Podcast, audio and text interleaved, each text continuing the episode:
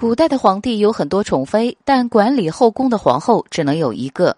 在影视剧中，皇后普遍心狠手辣又善妒，还不被皇帝喜欢。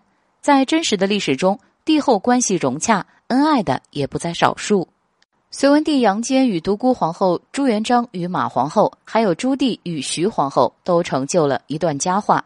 皇帝就算再宠爱妻子，也会纳妃充实后宫，而这位皇后。却让皇帝心甘情愿的与他过着一夫一妻的平淡生活，可以说是史上最受宠的皇后了。她就是明孝宗朱佑樘的皇后张氏。张氏出生并不算高贵，她的父亲张鸾本是一个普通秀才，通过相贡入读国子监，没有官职，但这一点也恰好让她成为了皇后。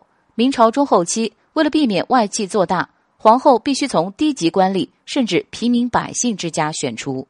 明宪宗将其选为太子妃及太子朱佑樘的嫡妻，宪宗随即驾崩，朱佑樘继位，张氏顺理成章当上了皇后。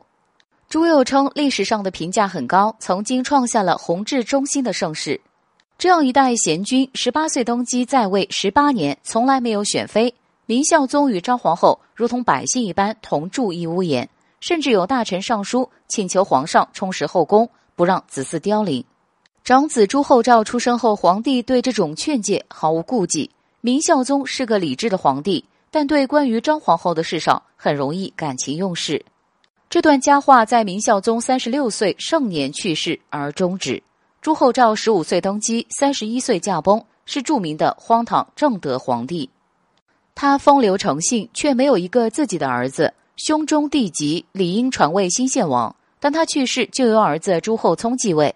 张皇后同意朱厚熜继位，于是开始尊张皇后为圣母，相当于成为继子。但时间一长，明世宗对张太后的感恩之情就淡漠了。